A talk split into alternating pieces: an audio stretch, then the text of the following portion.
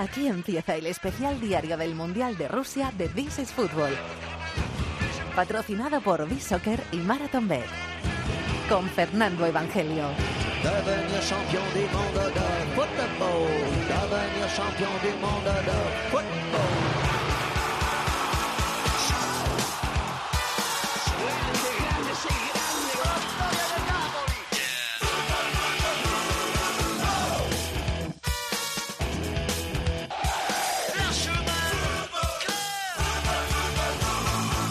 ¿Qué tal? Bienvenidos al Rincón del Fútbol Internacional en la cadena COPE. This is Fútbol, bienvenidos a este especial diario del Mundial de Rusia, que tan buena aceptación está teniendo. Muchas gracias a todos, como siempre, por estar ahí.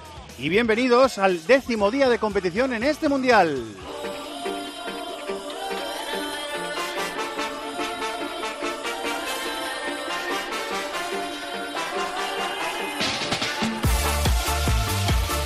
Vaya final de partido que hemos vivido en el Alemania 2, Suecia 1, que narrado de una forma vibrante como siempre por Rubén Martín en Cope, ha terminado hace unos minutitos en Sochi. Ese Alemania 2, Suecia 1 que nos ha tenido con un corazón, eh, con un, eh, con el corazón en un puño, perdón, durante toda la noche.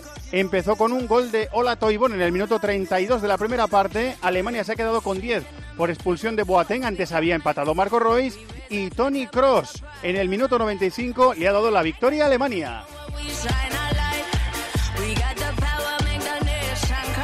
Antes, México casi sella, todavía no lo hace, pero casi sella eh, su pasaporte para los octavos de final de este Mundial después de ganarle en el partido que se ha jugado esta tarde a Corea del Sur.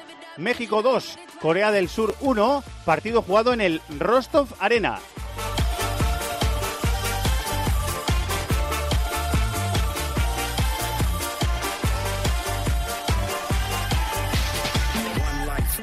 Y la jornada se ha completado con el partido de la mañana, el partido de mediodía, que yo he tenido la suerte, la grandísima suerte de poder vivir en directo en el Spartak Arena, sobre todo la segunda parte, del Bélgica 5, Túnez 2. ¿Cómo está la selección de Roberto Martínez? Un gol de Hazard de penalti, otro de Lukaku, el tercero de Lukaku, Hazard de nuevo y Batshuayi. Han marcado Bron y Cáceres para los tunecinos. Así que en ese grupo G, a falta de que se cierre la segunda jornada del grupo con el Inglaterra-Panamá, que se juega mañana, Bélgica tiene seis puntos. Inglaterra y Panamá precisamente están eh, mirando a ver qué hacen mañana. Inglaterra 3 y Panamá 0 y cierra el grupo Túnez con cero puntos. Repasados los resultados, vamos a escuchar cuál ha sido el gol del día. ¿Cuánto queda, José Francisco? Medio minuto. La Medio minuto puede ser la última jugada de ataque del partido. Ahí está Gonzalo Son. Me está tentando. No sé qué hacer. La falta lateral peligrosa. Cross, Royce, Cross, Royce, Cross. Gol, gol, gol, gol, gol. Tremendo. Alemania. Alemania. Gol, gol, gol, gol, gol, gol. Qué golazo. Qué gol ha metido. gol,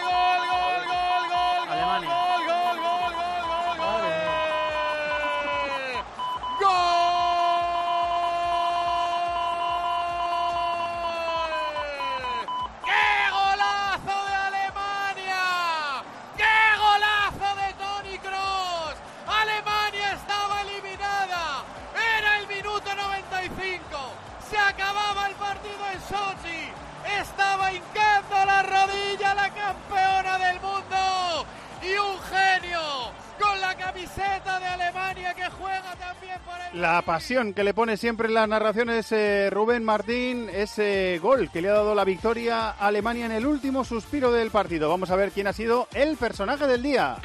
El personaje del día con B-Soccer.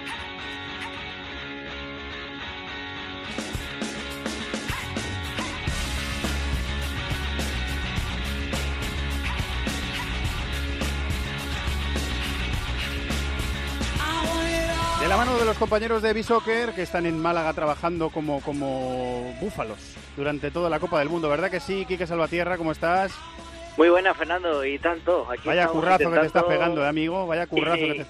Bueno, el que toca y el que gusta también con esto del Mundial. Y te decía que aquí estábamos intentando recuperar el aliento después de ese gol de, de Tony Cross en el último instante que ha rescatado a Alemania. De hecho, muchos ya estábamos por aquí comentando el posible biscoto de, esa, de la última jornada entre Suecia y México y de repente va Tony Cross y se inventa ese golazo para, para poner el grupo muy, muy, muy caliente porque México, que se veía en octavos, todavía tiene alguna ligera posibilidad de quedarse fuera. Ha habido días, eh, querido Quique, que el, el protagonista del gol de la jornada ha coincidido con el protagonista del día. ¿Hoy ese, es ese caso o no? Pues podría haberlo sido, pero no. Y no ha sido porque en el partido de la mañana, como tú decías que has tenido el gusto de ver en, directo, ya nos habría gustado a muchos, eh, Eden Hazard ha cojado un, auténtico partidazo ante, ante Túnez eh, y ha sido el mejor de, los suyos. Eh, No, estuvo quizá, no fue el mejor en la, primera jornada de Bélgica, pero hoy sí, sí se ha visto el verdadero Eden, Eden Hazard, que ha tirado cuatro veces a puerta, que ha forzado el penalti que ha marcado, ha metido dos goles, ha tocado la pelota solo 42 veces que son muy poquitas para un futbolista tan, que ha tenido tanta trascendencia en, en un partido como, como la ha tenido hoy en el duelo ante, ante Túnez. Así que nuestro personaje del día hoy para Bélgica y para Eden Hazard. Muy bien, pues Hazard, que te confieso que me ha impresionado en directo. Eh, ha habido Hazard- cambios de ritmo que ha sido auténtica, de Bueno, auténtica es que locura. Cada, vez que toca el balón es que hay magia ahí. O sea, cada vez que toca el balón, cada vez que hace un movimiento para, para buscarlo, cada vez que hace una ruptura para que un compañero le busque, es una maravilla. Hazard es una maravilla y a mí en directo, yo estaba intentando recordar esta tarde, creo que no le había visto jugar en directo. Eh, me ha impresionado. Así Pues vaya la primera vez, ¿eh? la- sí, sí, sí, vaya primera vez. La, la maquinita es sabia, compañero. Muchas gracias. A descansar, ¿eh? Un abrazo, hasta mañana, Fernando. Va- Vamos a descubrir eh, cuál entre los eh, enviados especiales a este mundial nos ha preparado la historia del día.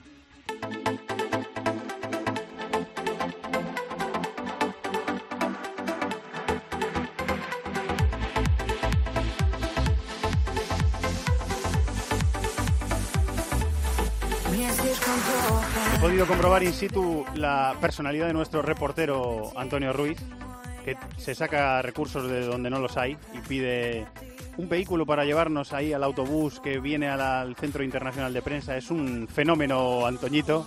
Se mueve como pez en el agua en, esta, en este tipo de citas y nos va a contar una historia de, eh, bueno, una película sobre cómo arre- arreglárselas para volver al sitio que tienes que ir para entrar en el programa que tienes que entrar. Hola Antonello de nuevo.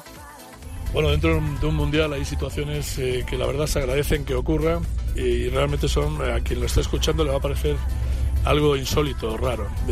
Salimos, eh, salgo con Adrián de Radio Marca del eh, Polonia-Senegal, una hora y media después de la zona mixta, no hay taxi, no hay nada para salir de aquí, habría que andar dos kilómetros para coger un Uber. Y eh, le preguntamos a un señor que sale, eh, debe ser productor, jefe de algún tipo de evento aquí dentro del campo. Le pedimos amablemente a través del translator Google que necesitamos ir al IBC de prensa y por favor si nos puede ayudar a llegar algún bus, algún taxi. Bueno, ni corto ni perezoso, este señor que está conduciendo ahora, ¿verdad, Adri? Sí, la verdad que nos está llevando. Vamos a ver dónde nos lleva, ¿no, Antoñito? Yo le he puesto el translator Google y él ha entendido que era al IBC. Si nos lleva, si esta nota la oyen ustedes y no aparecemos en tres días, bueno, llamen al Interpol, al FBI, a cualquier tipo de, de policía que pueda buscarnos. No, en serio. Eh, gesto total de solidaridad, de hospitalidad y de ayuda de, de este señor, el que no conocemos de nada. No, no, de nada. De hecho, vamos, ha tenido que flipar cuando ha puesto el vuelta. Cuando ha visto que me acercaba y le ponía el translator de Google para pedirle ayuda, ha debido flipar, pero gentilmente nos está llevando a nuestro destino. Gracias, señor. Gracias, Rusia. Pasiva. Pasiva. Unsere Eltern sind schuld, sie haben uns in diese Welt entlassen, voller Angst, Hass, Lady Gagas und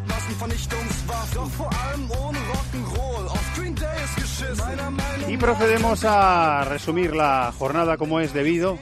Apasionante la, la jornada, ¿eh? Vaya, vaya final de día que hemos tenido en competición en este sábado décimo día de competición del Mundial. Vamos a saludar, aparte de nuestro cibercafé, para analizar las cositas que han pasado hoy, David de la Peña, redacción de Sport You. Hola David, muy buenas. Muy buenas, Fer. Está por ahí escuchando en algún punto de la comunidad valenciana Miquel Moro. Hola Miquel. Muy buenas noches, aquí estamos. Tenemos invitado, enseguida le saludamos, que ya, ya escuchamos el otro día a un periodista mexicano que se llama Pedro Domínguez, de TV Azteca, que sabe muchísimo, enseguida le vamos a saludar. Pero quiero escuchar vuestras primeras reflexiones de lo que habéis visto, sobre todo la segunda parte de Alemania, que ha sido bastante buena. David, Miquel. Sí, bueno, yo me ha dado la sensación de que a Alemania le ha faltado una pizca de suerte porque, vamos, desde el primer momento se ha visto que, carga el área con muchísima gente. O sea, es que mete un montón de gente en el área. Lo raro era no haber marcado antes, pero al final esto es un mundial. Suecia ha defendido muy bien. Lo veníamos hablando, que Alemania se expone muchísimo. Incluso hoy con el cambio de meter a Rudy, que encima eh, ha tenido que ser sustituido. Eh, a Alemania han tirado muchos contragolpes y, Suecia ha defendido muy bien el área y con sus dos puntas se ha desplegado muchas veces. Y en un mundial, cuando vas 1-0 abajo, ya entran en juego otros factores, entran en juego los nervios. A Alemania le ha pesado mucho hasta que ha aparecido Tony Cross, que bueno, pues es una de esas leyendas que está jugando el mundial y que te puede dar un, un momento como el que hemos vivido hoy. No, y además, eh, yo creo que Alemania hoy no es que haya mejorado sustancialmente la imagen del primer partido, pero sí eh, la veías atacar de una forma mucho más natural y sobre todo lo que comenta David, que es, un equipo que se expone mucho, que sabe que le van a contragolpear con más facilidad que a otros equipos, digamos, destinados a, llevar el peso del partido, pero eso lo hace llevar muy bien.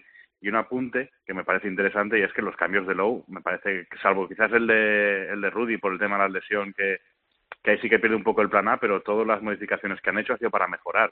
Eh, ha sacado a, a Werner a la banda y lo ha hecho muy bien en la segunda parte. Eh, sacándola a la banda ha metido a Héctor por dentro hasta el rato que ha estado. Ha hecho cambios que, que han abierto un poco la puerta ¿no? ante una Suecia que ya lo hemos visto en la fase de clasificación que defendía muy bien y que Alemania ha sido capaz de abrir el cerrojo y darle la vuelta a un partido que era un, un cara o cruz. Se ha tenido la gentileza de venirse Pedro Domínguez, nuestro compañero de TV Azteca, aquí al set de la cadena COPE en este Centro Internacional de Prensa. Muchas gracias, Pedro. Eh, muy buenas, ¿cómo estás? Lo primero. Muy bien, todo muy bien. Feliz. Eh, eh, trabajando mucho, que sé que estás trabajando mucho, muchas horas. Trabajando mucho, pero es el mundial, ¿no? Por ahí sí, es lo que tocó y, y, toca disfrutar. Gusta mucho, gusta mucho, lo sé. Eh, bueno, son los dos equipos de, son vuestros rivales del, del grupo, del grupo de México. ¿Cómo has visto ese partido de Alemania? Eh, lo he visto como justamente lo, lo definían hace rato, ¿no? Una Alemania que por, por el contexto que venía anteriormente, los cambios que tuvo que hacer Joachim Löw parecía que, además el, el, inicio arrollador, ¿no? A mí me pareció que por el inicio que tuvieron no iban a tener tantos problemas como sucedieron después del gol de Toivonen y han tenido que sudar la gota gorda desde mi punto de vista, pero justamente los cambios que acaba haciendo quizá un poco a una usanza que Joachim Lowe no nos tenía tan acostumbrados de ser un juego más, más directo al área sin tener que circular tanto la pelota, pero entendible por el, por el contexto en el que estaban ya pero me parece que al final lo importante era sacar, sacar puntos, sacar los tres mejor, y lo acaban haciendo en, en, en pies más bien de un tipo que justamente te da eso los, los que son diferentes, ¿no? Como Tony Cross. A mí, David, me ha sorprendido un poquito eh, en los ratos en los que Alemania ha insistido con, con centros laterales. Es verdad que luego ha entrado Mario Gómez en la segunda parte, ha tenido un remate de cabeza que ha estado a punto de, de, de convertirlo en gol. Pero me ha sorprendido el, eh, un poco el abuso que ha tenido a veces Alemania de esos centros laterales contra los centrales suecos que en ese escenario lo, lo dominan bastante bien y sin embargo cuando Alemania ha ido tocando por abajo, cuando se han movido mucho los atacantes, cuando Werner ha abierto espacios y los demás los han ido aprovechando, creo que les han hecho más, más daño a los suecos. Es una impresión que he tenido yo. Sí, lo que pasa que es que a mí me da la sensación, sobre todo en la primera parte, que la circulación le llevaba eh, que la pelota acabase en banda.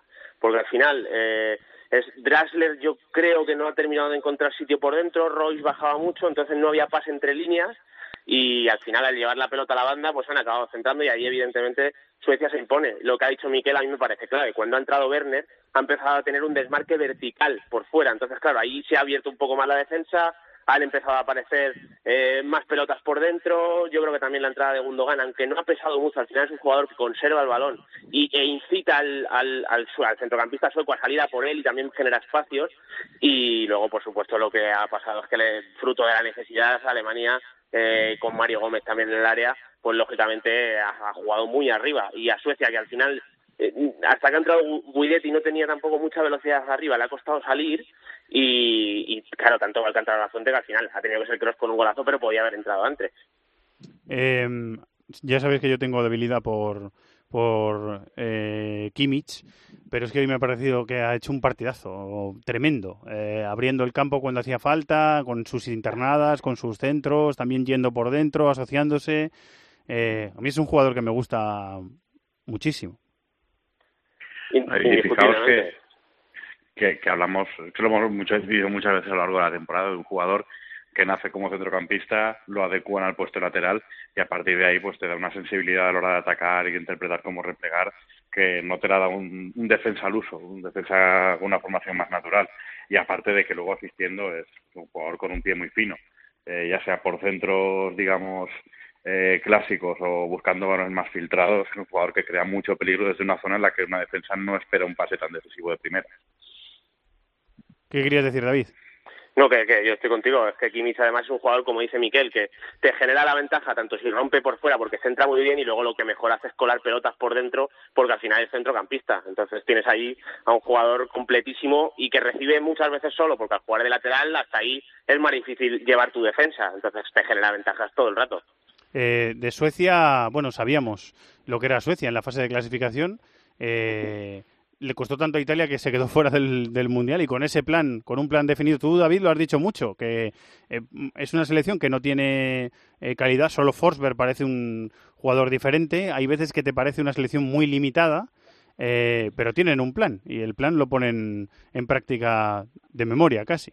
Claro, al final lo, lo, hablamos mucho con las selecciones. Mira lo que le ha pasado a San Paulo y con Argentina. O sea, hay caos. En el momento en el que tú a una selección consigues darle el ritmo de un club, que es lo que le ha pasado a Suecia, claramente, que saben cómo van a jugar, saben que es un 4-4-2, saben que es repliegue, saben que la pelota puede ser del rival y saben que tienen dos puntas a los que van a jugar directos.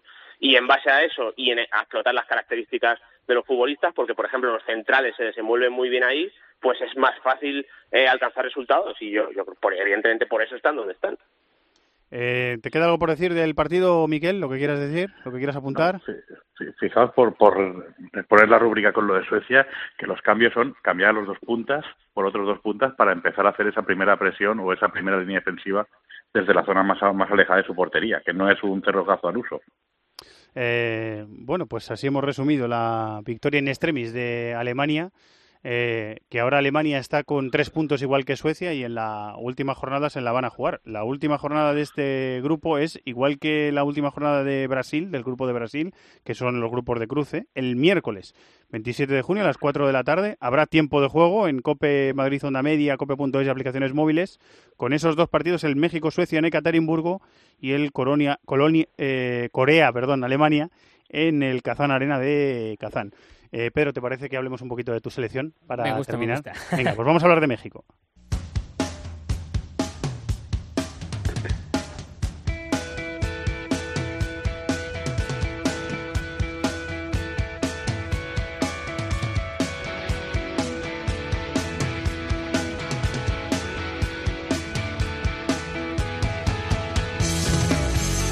Ha costado, pero otra victoria, ¿no? 2-1 contra Corea del Sur. ¿Te ha gustado el partido de México, Pedro? Me ha gustado muchísimo porque me parece, Fer, que estamos en un mundial que puede cambiar culturalmente el fútbol para México. ¿Por qué? Porque México normalmente en la historia reciente en los mundiales venía dando tipo exhibiciones bastante buenas en contra de potencias mundiales cuando tenía juegos contra Argentina, Francia, Brasil, etcétera, etcétera pero le cuesta mucho asumir el rol de protagonista cuando el rival de enfrente es el que se repliega y cuando él es el que tiene que tomar la iniciativa por una cuestión cultural, quizá también de un, poco el rodaje europeo a mi punto de vista en este mundial se ha visto mucho que México ya tiene experiencia en esa parte y no me decepcionó, me pare, había una sensación en México de que después de ganarle a Alemania y es un poco considerable, tenías que golear a Corea, tenías que gustar, ganar y golear al final acabas ganando y a mí me parece de una forma bastante convincente porque me demostró México que justamente como es Juan Carlos Osorio es es camaleónico, es capaz de adaptarse a cualquier tipo de partido. Sí sufrió demasiado, me parece que en los últimos minutos de a gratis quizás, pero al final me acaba dejando la satisfacción de que sé que mañana le pueden echar el rol protagónico de, de, replegarse o quizá tenga que salir a contragolpear, de tener la posición del balón y me deja tranquilo de que parece que México y sobre todo Juan Carlos Osorio puede hacer un plan perfecto para cualquier tipo de escenario. Con la de palos que le han dado a Osorio ¿eh? en los meses previos al Mundial y la selección está muy bien, dos victorias en dos partidos en un grupo bastante complicado. ¿eh? ¿Qué te parece que hace poco más de que 20, 21 días en la despedida de la selección en el Estadio Azteca. Acaba el partido contra, contra Gales y le, y le acaban gritando fuera Osorio. Entonces, o sea, y, y ahora ya piden que lo, lo renueven de aquí hasta el Mundial de 2026, que Sí. lo vamos a recibir. Entonces, Eso es el fútbol. es- exactamente, esas son las cositas del fútbol. Y Oribe Peralta al final de- del partido contra Alemania lo resumió en un tuit que para mí es maravilloso, ¿no? Dice que eh, ninguno se merecía más esta victoria que una sola persona y no era mexicano, ¿no? Haciendo alusión a Osorio, me parece que es- eso es exactamente lo que va esto. Eh, no sé si David y Miguel han podido ver el partido, si quieren apuntar alguna cosita de Sí. México, que vamos Yo a terminar creo- con Bélgica. yo creo que Pedro ha dado una clave. A mí lo que me has- más me ha gustado de México es que, bueno, con un cambio, pero con el mismo once, con los mismos jugadores, la, la- no la misma estructura, a, a Alemania le contragolpearon y hoy, sin embargo, contra Corea han tenido un ataque posicional súper fluido. Y a mí eso me parece, de verdad, de una riqueza eh, soberbia y para un equipo le viene de maravilla. Pues Porque que Osorio es un técnico muy rico, ¿no? Claro, es que, claro, contra, eh, contra Alemania vimos dos líneas de cuatro muy marcadas, Vela por dentro emparejándose con Cross para lanzar las transiciones y hoy hemos visto un equipo mucho más fluido. Hoy hemos visto a Guardado fijo en posición de pivote, hemos visto a Layun, Héctor Herrera y Bill Lozano moviéndose mucho entre las líneas coreanas y luego Vela y Chicharito Hernández intercambiando movimientos. Vela viniendo más a apoyar, Chicharito yendo al espacio, eran los mismos jugadores pero llevando a cabo un plan de partido radicalmente distinto. Y esto a mí me ha encantado, me ha maravillado. Eh, Miquel, ¿qué quieres decir? Pues sobre todo, sobre todo que Pedro, que lo seguirá más de cerca, lo, no lo puede confirmar, eh, muchos jugadores que eh, levantan muchas expectativas cuando aparecen en la élite en México, véase Ochoa, véase Layún, eh, Chicharito, que digamos es de los que más cerca ha estado de, de tener una regularidad en la élite en Europa. Y, eso, que, que todos están convencidos del plan que tienen que hacer. Eh, vemos a Carlos Vela que se mata a correr y ya no parece, no, no parece el mismo jugador que le guste decidir con una genialidad y están todos al servicio de esa idea y sobre todo lo que, lo que habéis comentado, tanto en un registro como en otro, tanto en contragolpear como saber que vas a tener poco balón y te va a tocar correr mucho, como en partidos en los que vas a tener que tener mucho balón y tener más paciencia para encontrar el hueco. Sobre todo el partidazo que ha hecho la ha sido impresionante y, y el, el primer partido de, de Memo Ochoa también fue una cosa de locos, vamos. Eh, bueno, decía, comentaba yo antes en el programa que mm, he podido ver a Bélgica en directo y, y que me ha impresionado. Si queréis decir algo para rematar esta tertulia, si queréis decir algo de la Bélgica de Roberto Martínez, que es verdad, no tiene un grupo con una campeona del mundo ni con un gran rival, pero eh, en eh, el Mundial de Brasil tampoco tenía un grupo de una dificultad extrema y la Bélgica de Vilmos, para mi gusto, decepcionó en Brasil. Y sin embargo, en, en esta primera fase está dejando grandes cosas la selección de Roberto Martínez. Lo que queráis para rematar. Yo eh, creo que es mejor esta selección que la de Vilmos, pero yo hasta que no le vea con un equipo grande no me la termino de creer. Duda razonable, David, te entiendo. Sí, porque es que además a mí me, me parece que a Bélgica le pasa una cosa. Bélgica, si tiene mucha pelota, que es un equipo que puede tener balón por los jugadores que tiene, eh, a mí me parece que, por ejemplo, Lukaku sin mucho espacio se ahoga, eh, les cuesta encontrar de verdad sitio, ¿no? Y sin embargo, cuando contragolpea, que seguramente sea la mejor selección del Mundial, me parece que, claro, tú para contragolpear tienes que darle la pelota al rival, tienes que estar defendiendo en tu campo, y a mí ahí Bélgica me deja dudas. Me parece que concede bastante, hoy a Túnez le ha concedido mucho, al final está jugando con De en un doble pivote. Entonces, eh, se me queda a medias el equipo. Entonces, a mí me parece que tiene jugadorazos, creo que en transición dañan muchísimo, pero para querérmela de verdad, quiero verle contra un equipo eh, sólido y de los grandes. Sí, seguro. Yo estoy totalmente de acuerdo con David. O sea, nos está llamando mucho la atención porque son los que más goles están metiendo y porque están apareciendo partidos los que pueden decidir porque pueden correr, que es donde más eh, brillan ellos.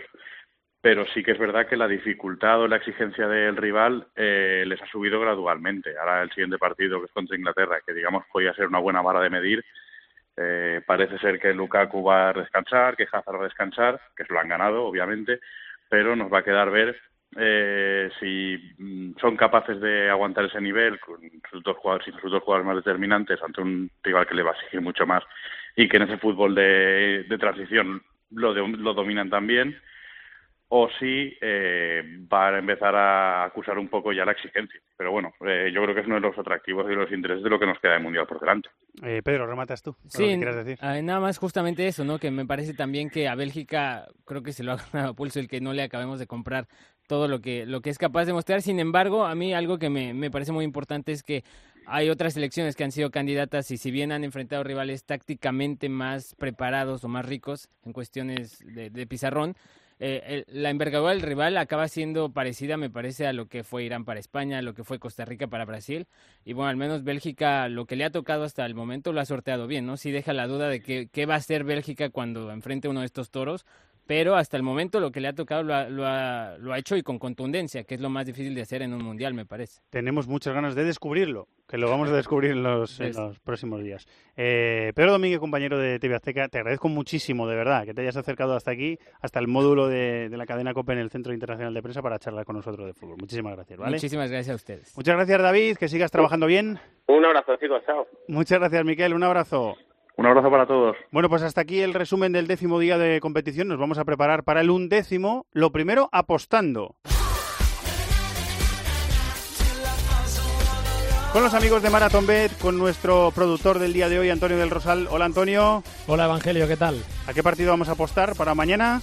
Pues vamos a apostar al Inglaterra, el partido de Inglaterra contra Panamá que bueno, yo me he decantado por Harry Kane, que Inglaterra gana con gol de Harry Kane que se paga 2,03.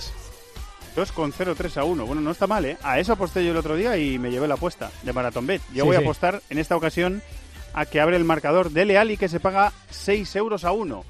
O sea que la suerte está echada. Ya sabéis que las cuotas están sujetas a cambios, que es para mayores de 18 años, que hay que jugar con responsabilidad y que podéis eh, consultar condiciones en marathonbet.es. Los de las cuotas, los de las cuotas. MarathonBet. Regístrate ya y disfruta de grandes cuotas, además de una amplísima oferta de mercados, promociones, eventos. Los de las cuotas, los de las cuotas. MarathonBet. Extraordinario. Mayores de 18 años juega con responsabilidad. Consulte condiciones en marathonbet.es.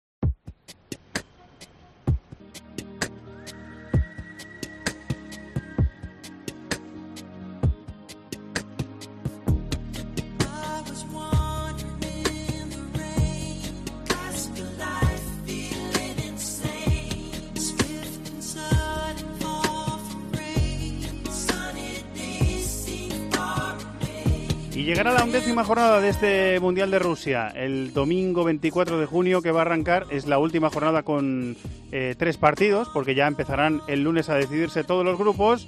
Arrancamos, por supuesto, tiempo de juego desde las 2 de la tarde. A las 2 de la tarde en Nizhny Novgorod con el partido que decía Antonio, Inglaterra-Panamá, el partido al que hemos apostado, en ese grupo G, que es el grupo de Bélgica, y después se define la segunda jornada en el grupo H, a las 5 de la tarde en Ekaterimburgo, el Japón-Senegal, y a las 8 de la tarde hora española, el Polonia-Colombia en Kazán, en el Kazán Arena. ¿Qué te apetece ver en esta undécima jornada, maestro Maldini?